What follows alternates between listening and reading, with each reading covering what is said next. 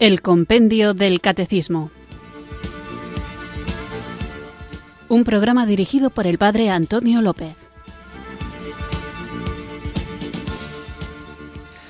Muy buenas tardes, queridos oyentes de Radio María. Recibido un cariñoso saludo desde Irurzun, en Navarra, quienes sintonizáis una tarde más esta radio que cambia vidas, esta emisora de la Virgen, para acudir a la cita diaria con la formación católica en la que vamos creciendo, con la que nos vamos enriqueciendo, gracias a la ayuda de este maravilloso, breve, sencillo y barato libro que hace de guion y da título a nuestro programa el compendio del catecismo que trata de ayudarnos en nuestra necesaria formación cristiana. A veces se debate sobre cuestiones religiosas y en muchas ocasiones el debate comienza o termina con la afirmación de que básicamente todas las religiones son lo mismo. Entonces, ¿cómo puede el cristianismo considerarse de alguna manera diferente a las demás religiones? No importa cómo se establezca cada religión, porque el resultado final es casi siempre el mismo. Hay un poder superior, una fuerza superior de algún tipo, al que llamamos Dios, y eso es una cosa que tienen en común todas las religiones, la vida humana es valiosa, la paz es mejor que la violencia, y cuando morimos algo nos aguarda. Y estas son las ideas comunes a todas las religiones. Puede haber contradicciones en algunos detalles, pero la mayoría de las religiones mantienen estas mismas verdades generales. Muchas religiones del mundo tienen una historia de la creación, una historia del diluvio universal, una historia sobre gente rescatada y cosas similares.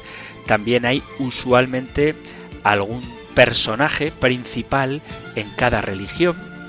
Aun con las imperfecciones de las personas, cada religión presenta casos de individuos que hicieron lo correcto, que tuvieron una conducta moral admirable y esta persona puede ser un modelo a seguir. Y los demás, las demás personas, están empeñados en esforzarse por imitar a ese modelo de referencia. Por lo tanto, cada religión del mundo es similar con respecto a las demás. Entonces, si esto es así, ¿por qué el cristianismo, decimos, afirmo, que es realmente diferente a otras religiones? Pues la pretensión radical del cristianismo es realmente diferente, aunque haya aspectos comunes con las otras religiones. El cristianismo es una declaración que tiene una importancia infinita, entre otras cosas porque nosotros afirmamos que el líder de nuestra religión es Jesucristo, que es Dios hecho hombre. Nadie niega, o casi nadie niega, que Jesús de Nazaret fue una persona real que vivió hace dos mil años y que existió realmente. Muy poca gente, nadie serio, niega esto. Pero no valoramos solamente que Jesús existió y que fue un hombre importante, sino que Él es Dios. Él es uno con Dios. Conocerlo a Él es conocer al Padre. Jesús iba por el mundo perdonando pecados, algo que solo Dios puede hacer, y realizando milagros, algo que solo Dios puede hacer, porque para Dios nada hay imposible. Los primeros cristianos empezaron a considerar que Jesús era algo más que un ser humano. Empezaron a creer en su divinidad y los primeros cristianos, los primeros seguidores de Jesús, empezaron a declarar que Él es Dios hecho hombre y a adorarle como tal. Por lo tanto, la religión cristiana aporta como novedad radical, entre otras cosas, la encarnación. Y de ahí que nadie que niegue que Jesús sea Dios se pueda considerar cristiano, se puede considerar simpatizante de Jesús, pero no se puede considerar cristiano. Y lo digo con respecto a los testigos de Jehová que no son cristianos y se presentan con este nombre o a los mormones que tampoco son cristianos aunque se presenten con este nombre. Si ellos hablan de la iglesia primitiva pero niegan lo que la iglesia primitiva creía, si ellos hablan de los apóstoles pero niegan lo que los apóstoles enseñaban, entonces no se pueden considerar cristianos. En ninguna religión fuera del cristianismo se tiene a un Dios hecho hombre. Y la fe en Jesucristo se ratifica en la confianza, en la certeza que tenemos los cristianos en su resurrección, que Jesucristo ha resucitado, que efectivamente murió, pero a los tres días resucitó de entre los muertos con su cuerpo. Y esto es una novedad que en ninguna otra religión vais a encontrar. No se trata de que reaparezca después de haber aparentado morir, sino que realmente murió y realmente resucitó. Y aquel que murió y resucitó no fue un hombre extraordinario, no fue meramente un hombre extraordinario, sino que es Dios hecho verdaderamente hombre, el verdadero Dios que se hace verdaderamente hombre, que muere por nosotros, por nuestra salvación y que al tercer día resucita real y físicamente de entre los muertos.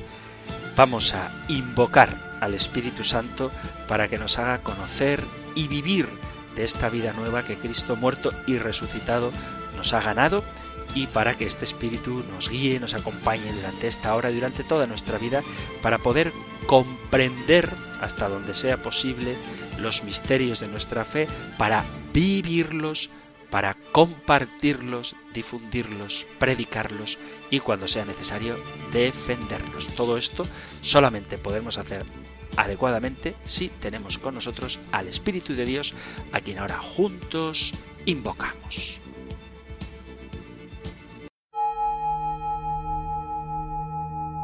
Ven Espíritu, ven Espíritu, ven Espíritu.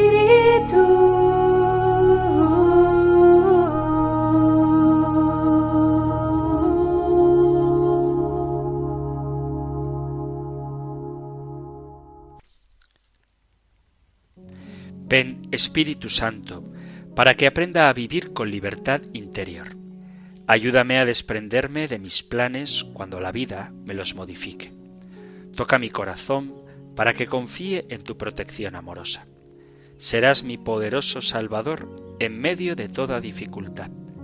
Derrama en mí tu vida, intensa y armoniosa, para que no me resista al cansancio, al desgaste, a los cambios, y para que no busque falsas seguridades.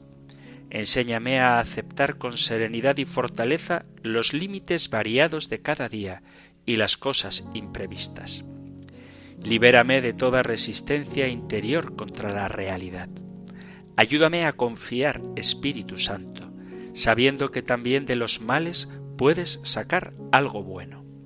Enséñame a vencer mis nerviosismos y tensiones para enfrentar con calma y seguridad interior todo lo que me suceda.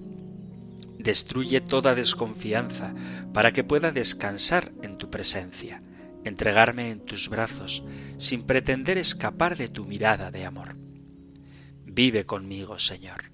Enfrenta conmigo los desafíos y las dificultades que ahora tengo que resolver, porque contigo todo terminará bien. Ven, Espíritu Santo. Amén.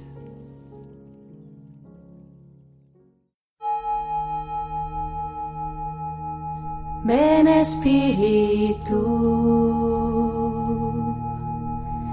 ven Espíritu, ven Espíritu.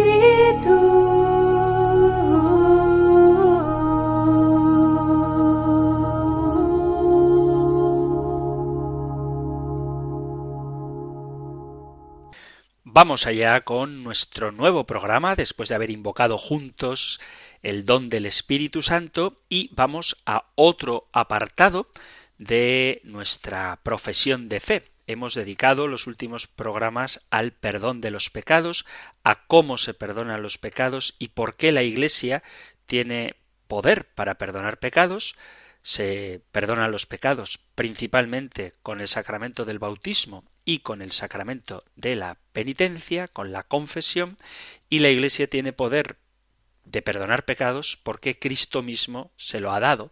Y el compendio del catecismo cita del Evangelio de San Juan en el capítulo 20 versículos a partir del 22, donde Jesús dice a sus discípulos, recibid el Espíritu Santo, a quienes les perdonéis los pecados, les quedan perdonados, a quienes se los retengáis, les quedan retenidos.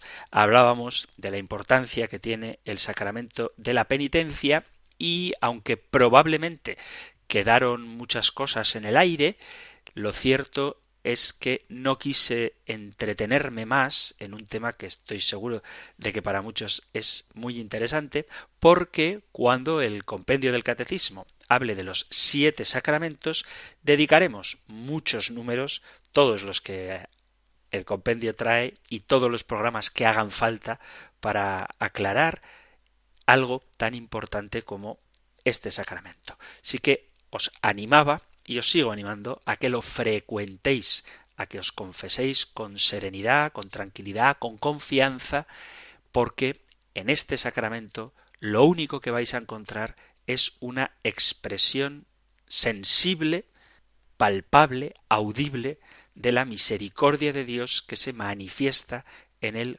confesor.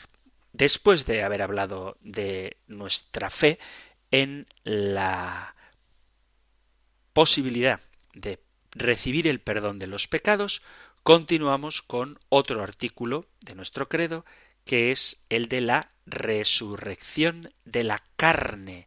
Este es uno de esos artículos de fe que estoy seguro de que si hicierais una encuesta entre cristianos católicos incluso que van a misa a propósito de lo que significa la resurrección de la carne, probablemente os llevaríais alguna decepción o incluso quienes escuchéis el programa quizá os llevéis una sorpresa porque todos los cristianos incluso los miembros de otras religiones no cristianas creemos en la inmortalidad del alma. Esto es algo que resulta sencillo de aceptar pero nosotros, cuando afirmamos la resurrección de la carne, estamos hablando de una verdad distinta de la de la inmortalidad del alma. Ciertamente creemos en la inmortalidad del alma, pero una cosa es inmortalidad y otra distinta es resurrección. Y lo que nosotros profesamos en el credo es la resurrección de la carne. Pero antes de profundizar en el significado de la expresión resurrección de la carne, que esa es la siguiente pregunta del compendio del catecismo, vamos a centrarnos en la que corresponde al día de hoy, que encontráis en el Catecismo Mayor en los puntos 976 al 980 y en el 984 y 985.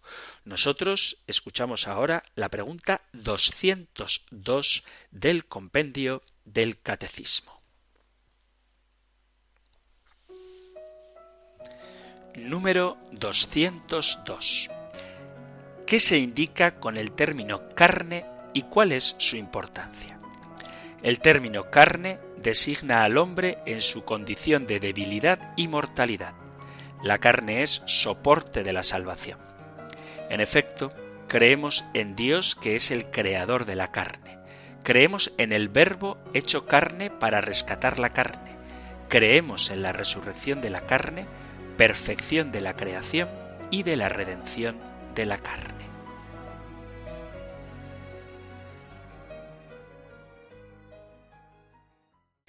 Vamos, por lo tanto, a hablar de la carne, es decir, del cuerpo. La condición carnal del hombre, para muchos, por influencia del platonismo, ya lo veremos, aparece como si fuera algo inferior o incluso malo. Y este pensamiento no se puede sacar directamente de la Biblia. La palabra de Dios no considera nunca la carne como algo malo.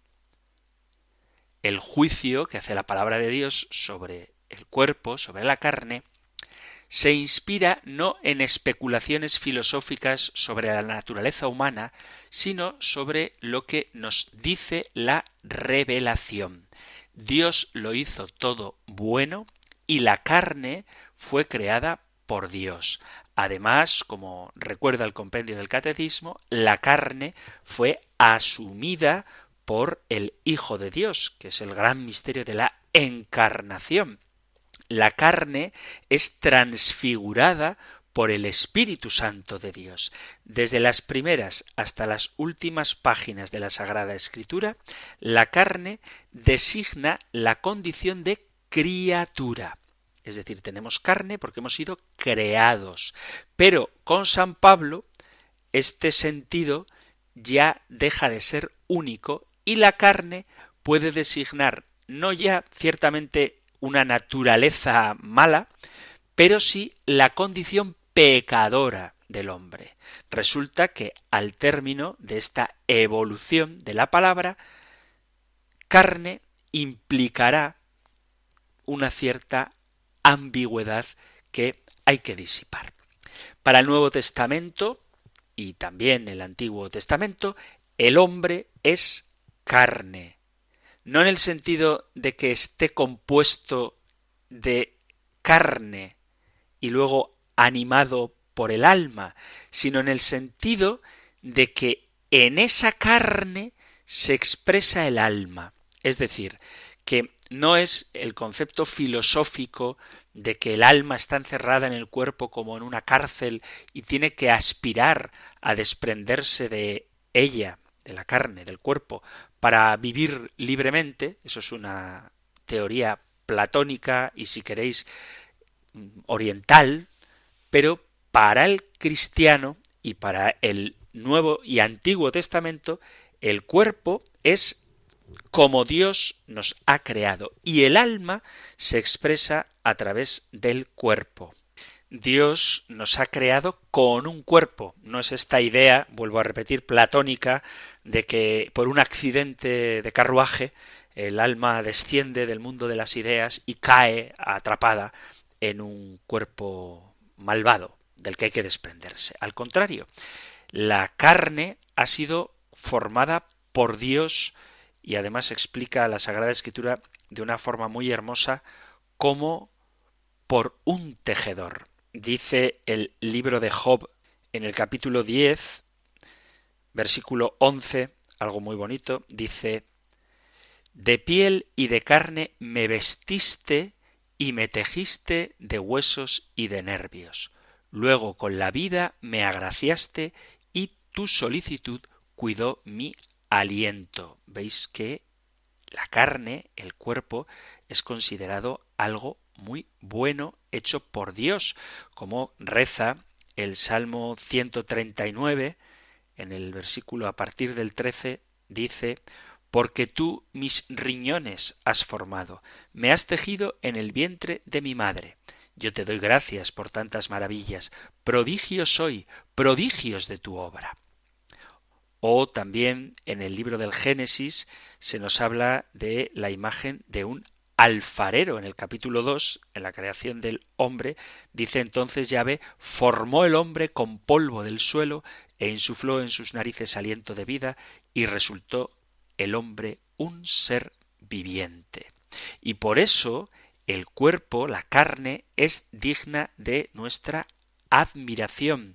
Leemos en el libro del Eclesiastés, en el capítulo 11, versículo 5, dice como no sabes cómo viene el espíritu a los huesos en el vientre de la mujer encinta, así tampoco sabes la obra de Dios que todo lo hace. Y en el segundo libro de Macabeos, en el capítulo 7, versículo 22, dice, Yo no sé cómo apareciste en mis entrañas, ni fui yo quien os regaló el espíritu y la vida, ni tampoco organicé yo los elementos de cada uno. Pues así el Creador del mundo el que modeló al hombre en su nacimiento y proyectó el origen de todas las cosas, os devolverá el espíritu y la vida con misericordia, porque ahora no miráis por vosotros mismos a causa de sus leyes. Por lo tanto, en la Sagrada Escritura no vamos a ver en ningún caso pasajes donde se vean indicios de desprecio al cuerpo, ya sea refiriéndose al cuerpo en el sentido más puramente biológico, el conjunto de los huesos y de la carne, o del corazón y la carne, o cuando el cuerpo está enfermo o doliente o presa de las tribulaciones, en ningún caso veremos rechazo al cuerpo. Por ejemplo, cuando San Pablo en la carta a los Gálatas dice capítulo 4, versículo 13, pero bien sabéis que una enfermedad me dio ocasión para evangelizaros por primera vez, y no obstante la prueba que suponía para vosotros mi cuerpo, no me mostrasteis desprecio ni repulsa, sino que me recibisteis como a un ángel de Dios, como a Cristo Jesús. Y aunque San Pablo experimenta la debilidad de la carne, no por ello rechaza su cuerpo. Dice capítulo 7 de dice segunda carta a Corintios capítulo 12 versículo 7. Y por eso, para que no me engría con la sublimidad de esas revelaciones, fue dado un aguijón a mi carne, un ángel de Satanás que me abofetea para que no me engría.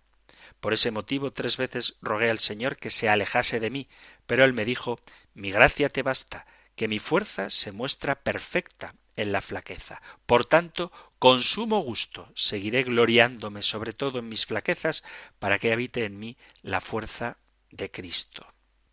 Y vuelve a hablar de las tribulaciones del cuerpo San Pablo sin rechazar el cuerpo, dice 1 Corintios 7, 28.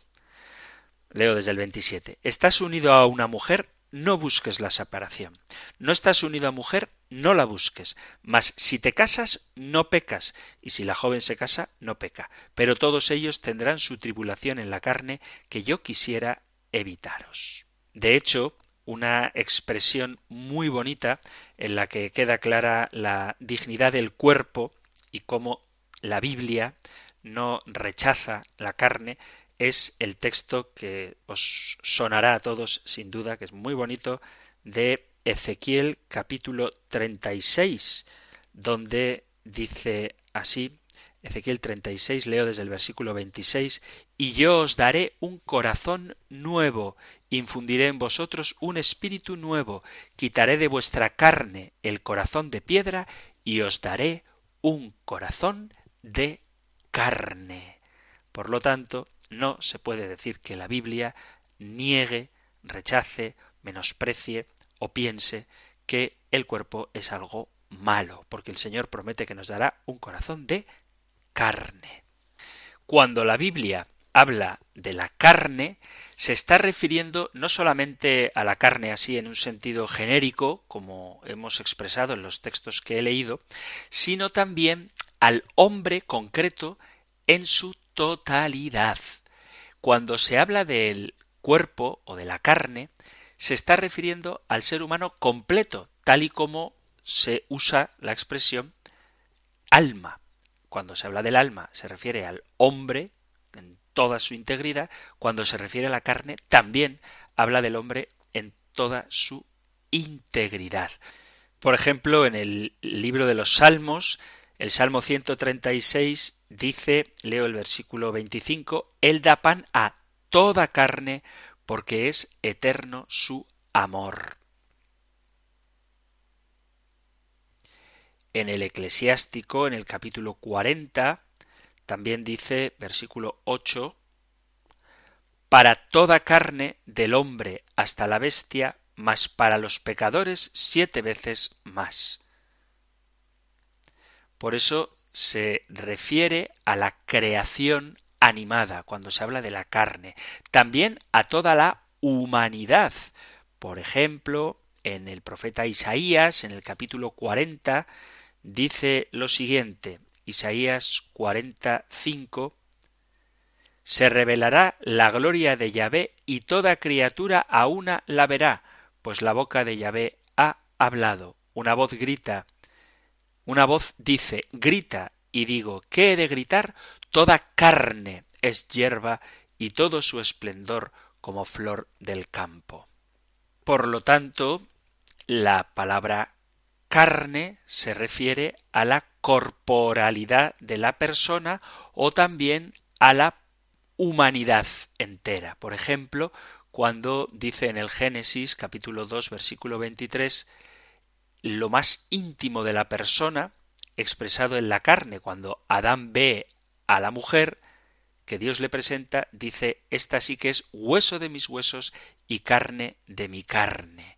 Y de ahí brotará también toda la preciosa teología de la corporidad de la que espero que podamos hablar en esa relación de la carne única que vienen a ser los esposos. Se unirá el hombre a su mujer y serán los dos una sola carne, dice el Génesis, lo dice el Evangelio de Mateo, lo dice San Pablo a los Corintios y a los Efesios, pero ya hablaremos. En estas condiciones se comprende que el mismo término carne puede significar la persona misma, el mi yo más íntimo y sus actividades de orden psicológico con un matiz corporal, pero desde luego en ningún caso con un sentido peyorativo. La carne sufre, la carne tiene miedo, la carne grita de júbilo, vive la enseñanza de los sabios y la carne tiene voluntad. Estos está estos no han nacido de voluntad de carne o sangre, se dice San Juan en su prólogo. Finalmente, hablar del hombre concreto por su carne es manifestar su origen terreno. Esto se entiende cuando se emplea el término carne en contraste con el mundo celestial de Dios y del Espíritu. Y cuando se habla de la carne como condición terrena, nos referimos a que somos criaturas. Fuera de Dios todo es carne, incluso los ángeles. Es decir, que todo aquello que no es Dios es considerado por la Biblia como carne. Incluso, como digo, los ángeles.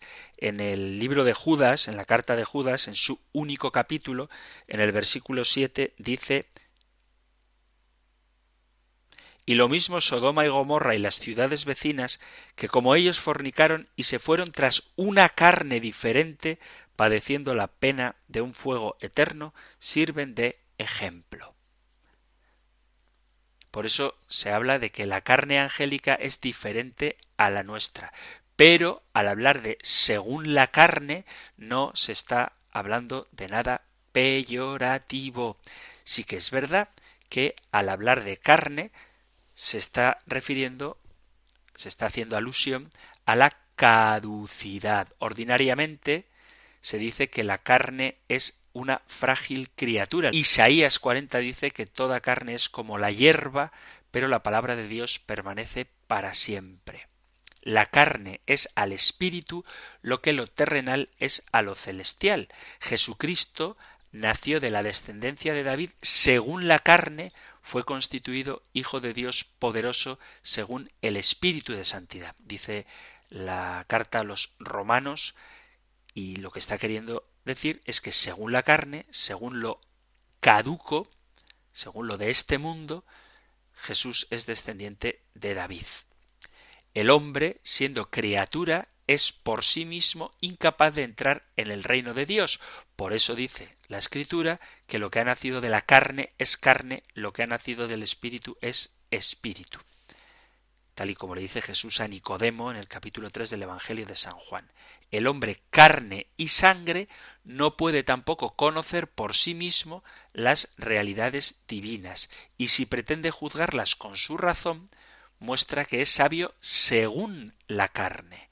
En toda verdad, el espíritu es el que vivifica, la carne no sirve para nada. La carne no sirve para nada en orden a la salvación, es decir, lo puramente humano no puede darnos la vida eterna. Y esta es la condición terrena que quiso asumir el Hijo de Dios, que se hizo carne, el verbo se hizo carne, hombre verdadero de este mundo con sus límites, pero también hombre en el que el creyente reconoce a su Salvador y al Hijo de Dios y acepta comer su carne y su sangre para obtener vida eterna. El hombre, por su carne, es polvo, pertenece al mundo terrenal. Por el aliento de Dios que le ha dado, está en relación con el mundo celestial. Esta doble pertenencia a lo terrenal y a lo celestial lleva poco a poco a distinguir el mundo de los espíritus y el mundo de la carne. El Dios de los espíritus que animan a toda carne es el Dios de los espíritus y el Dios de toda carne. No obstante, este dualismo entre el mundo espiritual y el mundo material, que sí que aparece en la Biblia, no hay que confundirlo con el dualismo antropológico, como si en el hombre hubiera dos realidades separables, según el cual en el hombre se unen dos mundos, el del espíritu y el de la carne, como si fueran dos sustancias distintas, cuando efectivamente aparecen en algunos pasajes de la Sagrada Escritura esta oposición, hay que entender su contexto. Por ejemplo, cuando Jesús dice el espíritu está pronto pero la carne es débil, no está afirmando un dualismo antropológico, que el hombre sea un compuesto de cuerpo y alma separables. El dualismo antropológico no se adoptará en el mundo judío sino hasta siglos después de Cristo. Y desde luego esa visión peyorativa del cuerpo, que a veces se puede haber infiltrado en la Iglesia, no está fundada en la Sagrada Escritura. Existe, esto es verdad, un dualismo, pero de otro orden, que sería el dualismo moral, que hay que distinguirlo y tener mucho cuidado con él para no llevarnos a error. Para algunos griegos, el cuerpo es la prisión del alma de la que hay que tratar de escapar como si fuera una mala situación natural. Más tarde, a consecuencia de algunas controversias, la carne se convertirá en el lugar mismo de la sensualidad, considerándola como mala y degradante para el espíritu. Luego, el gnosticismo, al que combate la carta de Judas, ofrece alguna semejanza con estas teorías epicúreas. La carne sería mala por naturaleza y por tanto debe ser vencida. Y si los escritores del judaísmo tardío y del Nuevo Testamento fomentan esta lucha, lo hacen desde una perspectiva muy diferente. La carne, que sería la condición de criatura en la que el hombre ha puesto su confianza, acaba por caracterizar a un mundo en el que reina el espíritu del mal. O sea que cuando el Nuevo Testamento habla en contra de la carne, no se refiere a ella como que el cuerpo es algo de suyo malo, sino refiriéndose a la carne como lo opuesto al espíritu, pero no en un sentido espiritualista, sino en el sentido del espíritu de Dios. Isaías dice que nuestro único apoyo debe ser Dios, dice Isaías capítulo 31 Versículo 3 dice, los caballos de Egipto son carne y no espíritu. Jeremías, en un texto muy famoso, opone dos tipos de confianza. El que confía en el hombre, al que llama maldito, y hace de la carne su apoyo, y aleja su corazón de Yahvé y la confianza en el Señor. Entonces, cuando se habla de la carne como algo negativo en la Sagrada Escritura, lo que se quiere subrayar es el peligro que hay en poner tu confianza en las cosas de la carne, entendiendo como carne lo que no es Dios. Y en este mismo contexto, San Pablo dice frases del tipo que nadie se gloríe en ninguna carne delante de Dios, dice 1 Corintios capítulo 1 versículo 29. Frente a los judíos que ponen su orgullo en la circuncisión de la carne, como previene San Pablo en la carta a los romanos y en la carta a los gálatas, este Pablo no quiere fundar su gloria sino en Cristo. es decir, no en la carne, no en el hecho de ser hebreo, no en el hecho de ser circuncidado, sino en Jesucristo. Carta a los Filipenses capítulo 3 versículo 3. Así, aun cuando Él vive en la carne, tiene un cuerpo, no se conduce ya según la carne a fin de no gloriarse en ella. En esta condición no se merece el nombre de carnal, ni en la voluntad ni en el conocimiento que uno tiene de Cristo. En efecto, se puede juzgar a Cristo según la carne, como Jesús reprocha a los judíos en el capítulo 8, que como sólo tienen ojos de carne, juzgan según la apariencia, transformando su condición frágil de criatura en condición pecadora. Así Juan llamará al mundo pecador y denunciará la concupiscencia de la carne, pero que quede claro que con esto no se trata de decir que la carne es mala, sino que es la voluntad del hombre la que, apartándose de Dios, oponiéndose al Espíritu, hace de la carne algo pecador. Por eso vuelvo a insistir en que la Sagrada Escritura no es dualista, pero existe en el ámbito moral una lucha entre el espíritu de la carne, es decir, lo que mueve a las cosas terrenas, horizontales, y el espíritu de Dios, es decir, aquello que nos sobreeleva por encima de nosotros mismos, llevándonos hasta la altura de Cristo mismo. Esta lucha y esta victoria entre la carne y el espíritu y la victoria del espíritu fueron sistematizadas por Pablo con la ayuda de el binomio carne-espíritu. Y esta oposición entre carne y espíritu corresponde sólo en apariencia a la que ponen los griegos entre alma y cuerpo, entre pureza e impureza. Se inspira en la oposición entre lo terreno y lo celestial, pero es transformado por una doble experiencia. Por un lado, el Espíritu Santo, que es dado a los cristianos, y por otro lado, el pecado al que nos ha arrastrado la carne.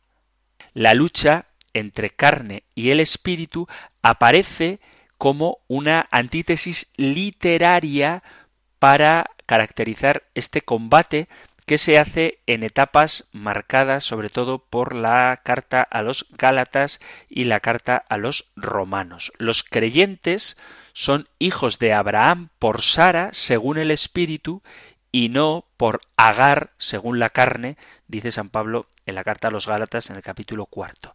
En el Antiguo y en el Nuevo Testamento se distinguen como dos periodos contrastados de la historia de la salvación, caracterizados por la ley y por la fe. Son dos momentos distintos. De ahí que se forjen dos mundos en los que participa el creyente. La carne aparece como el residuo del pecado que la ley contribuyó a multiplicar y el espíritu como la personificación de todo lo que era bueno en el provecho de la ley que fue realizado por el don del Espíritu Santo. Entre estos dos poderes hay un antagonismo irreductible en el corazón del cristiano, que puede vivir según la carne, pero debe vivir según el espíritu. Y por eso existe un riesgo continuo de pervertir nuestra situación establecida por el Espíritu Santo.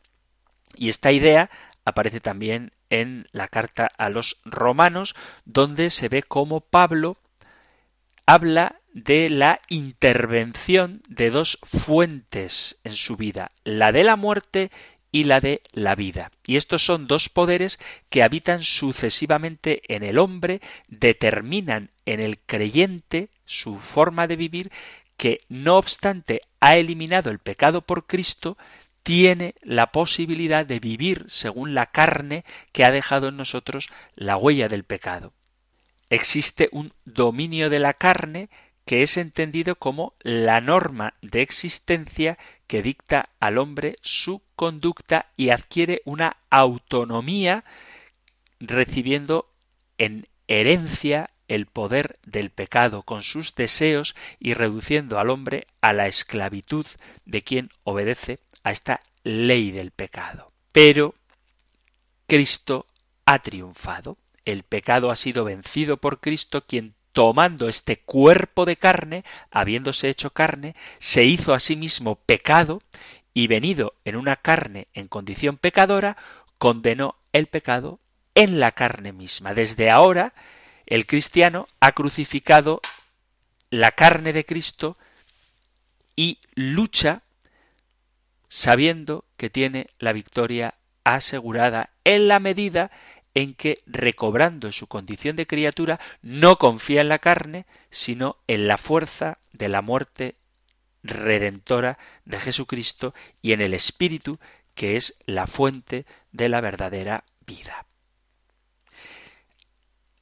Hay que reconocer que desde el punto de vista de la espiritualidad cristiana, el cuerpo en ocasiones se ha mirado con recelo a lo largo de los siglos, pero es importante y necesario que asumamos y aceptemos cómo hemos sido creados por Dios. La bondad del cuerpo queda declarada desde el mismísimo instante de la creación, cuando dice el Génesis capítulo primero, el momento de la creación, cuando hace al hombre, y vio Dios que era bueno. Desde entonces el cuerpo humano se convierte en una tarea humana, es el lugar donde cada uno debe realizarse humanamente. Toda posibilidad humana, todas aspiraciones, todos los sueños deben realizarse a través del cuerpo visible. Las ideas, el amor, los sentimientos, las decisiones, todo necesita expresarse en el cuerpo para llegar a ser realmente humano. Se podría decir que de algún modo el cuerpo es un sacramento del hombre en cuanto que actúa y realiza una realidad invisible a través de su expresión visible. Si el plan de Dios es un plan integral, es un plan de totalidad, hay que contar con todo y hacernos la idea de que por aparentemente no espiritual que parezca, el cuerpo, el sistema nervioso, los órganos, el cerebro, nuestros miembros, son una forma en la que podemos responder a Dios. Disponernos a realizar el plan de Dios en nosotros no es otra cosa que disponer de todas las dimensiones de nuestra persona e integrarlas la dimensión física, afectiva, intelectual, espiritual y, cuando digo la física, me refiero a la corpórea. Tanto para el pensamiento judío como para el Nuevo Testamento, el cuerpo nos inserta en la familia humana. El destino presente y futuro de cada uno de nosotros está ligado a nuestro cuerpo personal y a los cuerpos cuya existencia nos hace ser dependientes los unos de los otros. Es imposible salvarnos solos.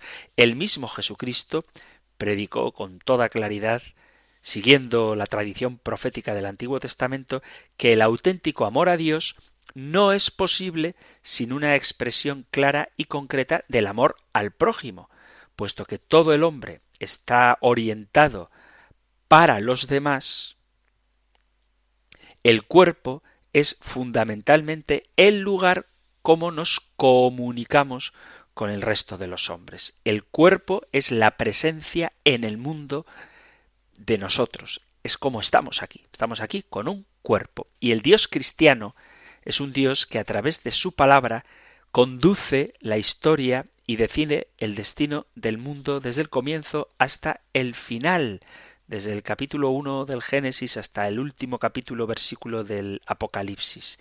Y la palabra de Dios es también acción de Dios mediante la cual se dirige gratuitamente a nosotros en la historia concreta de cada uno.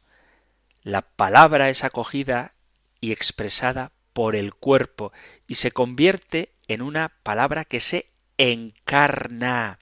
Cuando movemos el cuerpo, estamos expresando toda la riqueza de nuestra vida interior. Y cuando queremos expresar la riqueza de nuestra vida interior, no podemos hacerlo sino con el cuerpo. El cuerpo es algo muy bueno, con el que damos gloria a Dios, con el que rezamos, con el que nos relacionamos con los demás.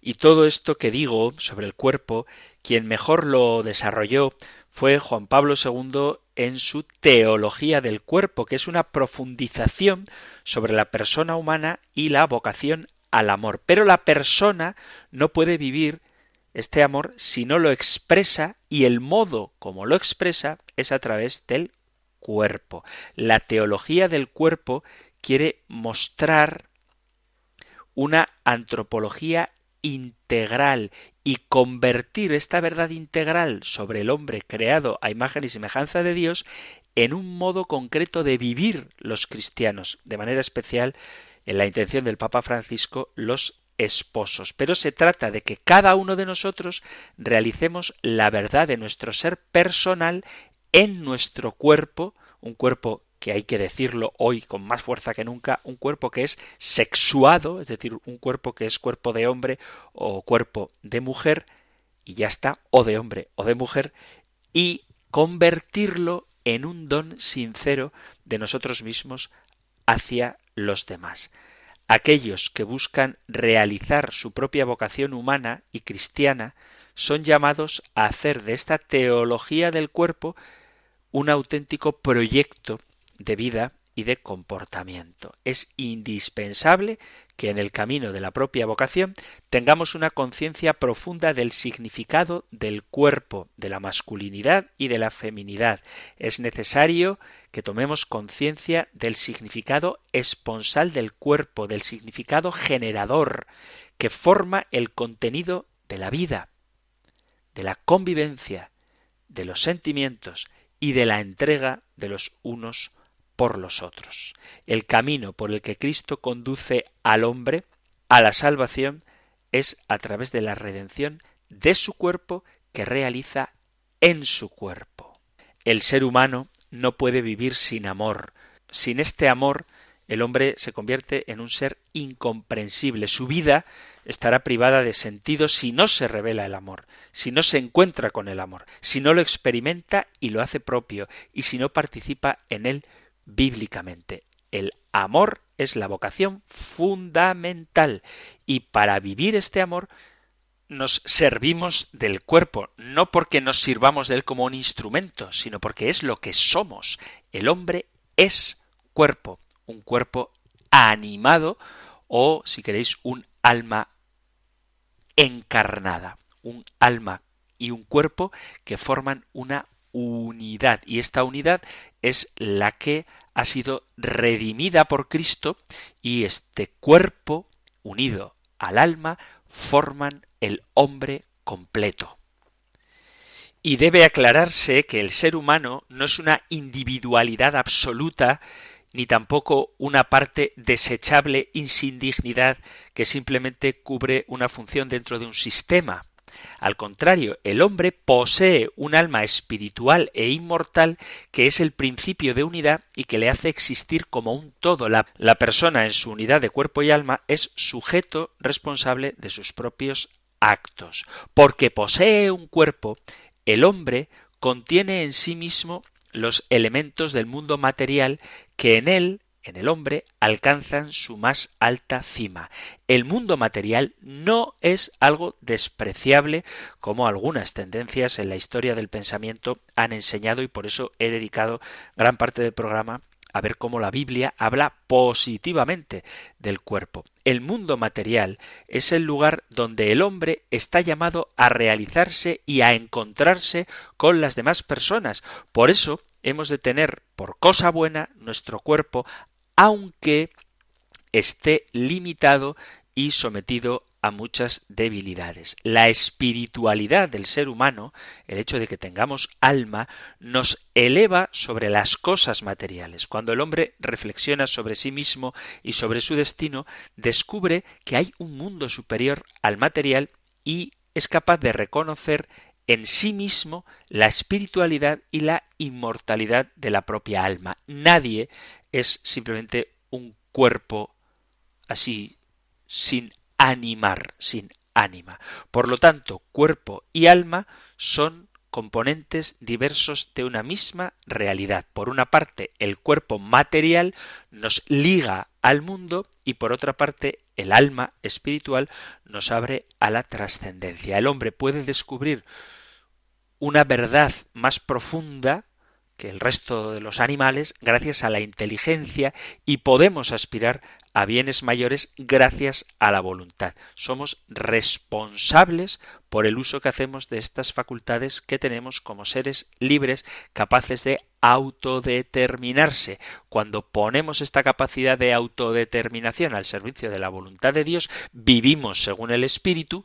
Cuando ponemos esta capacidad de autodeterminación al servicio de nosotros mismos, de todo aquello que no es Dios, vivimos el lenguaje bíblico según la carne. Y sólo en este sentido podemos aceptar un dualismo bien entendido. Los dos elementos en el ser humano constituyen una unidad, porque no es que un elemento se sume al otro como si se pudiera opcionalmente unir o no, sino que la unidad de cuerpo y alma es tan profunda porque el alma es la que da vida al cuerpo integrándolo como una sola naturaleza y no como dos elementos yuxtapuestos. Y todo esto, que puede parecer muy abstracto, va a venir muy bien para explicar nuestra fe en la resurrección de la carne y también para dejar de lado los espiritualismos que desprecian la realidad del cuerpo, peligro que puede existir, y también dejar de lado el materialismo que sostiene que el espíritu es simplemente una manifestación de la materia, este inmanentismo en el que también muchas veces vive nuestro mundo. Ni el espiritualismo ni el materialismo dan razón de un ser humano íntegro. La persona humana tiene la posibilidad de abrirse a los seres naturales y también la de ir más allá de ellos en ese deseo íntimo de trascendencia que existe en el corazón. Cada individuo es único e irrepetible y su perfección humana no puede alcanzarse si olvidamos o la dimensión corporal o la dimensión espiritual porque ambas son esenciales. Si nos centramos solo en la dimensión espiritual, estaremos olvidando algo tan importante como es nuestro cuerpo y la relación con el mundo al que estamos llamados a evangelizar, la vivencia de una caridad efectiva y práctica con aquellos más necesitados, asistiéndoles en sus necesidades corporales y si nos olvidamos de la dimensión espiritual, estaremos reduciendo al ser humano a simplemente un animal sin más vida que la que alcanzan sus potencialidades biológicas y desde luego cerrado a la trascendencia. Por eso, en la unidad del cuerpo y el alma hay una apertura al mundo y a las realidades espirituales y trascendentes, que siempre están unidas y sobre todo desde el misterio de la encarnación. No podemos olvidar que Cristo nos ha redimido en su carne, a través de su carne, y que como veremos ha resucitado en su carne y estamos llamados en nuestra carne a resucitar juntamente con Él. Pero eso será el tema del próximo programa. Hemos llegado al final del tiempo para nuestro programa de hoy. Así que si queréis compartir cuál es vuestra visión del cuerpo, si alguna vez habéis aceptado, o si quizá todavía hoy aceptáis que lo importante en el ser humano es el alma y que el cuerpo viene a ser una especie de cáscara desechable, o si por el contrario, como afirma la doctrina católica, el cuerpo y el alma forman una unidad indisoluble en el ser humano, y cómo cuidáis vuestro cuerpo y esto os ayuda a cuidar el alma y cómo cuidáis el alma y en vuestra relación con Dios agradecéis el cuerpo que Dios os ha dado y también lo cuidáis. En fin, si queréis compartir algo referente al tema de hoy o formular alguna pregunta o un testimonio sobre cualquier otro tema que tenga que ver con nuestra fe católica, ya sabéis que podéis hacerlo en el correo electrónico compendio arroba radiomaria.es, compendio arroba radiomaria.es o en el número de teléfono de WhatsApp 668 594 383 668 594 383. Recibimos ahora la bendición del Señor. El Señor te bendiga y te guarde, el Señor ilumine su rostro sobre ti y te conceda su favor, el Señor te muestre su rostro y te conceda la paz. muchísimas gracias por estar ahí, gracias por escuchar el compendio del catecismo y si queréis volveremos a encontrarnos en un próximo programa. Un fuerte abrazo. El compendio del catecismo. Un programa dirigido por el padre Antonio López.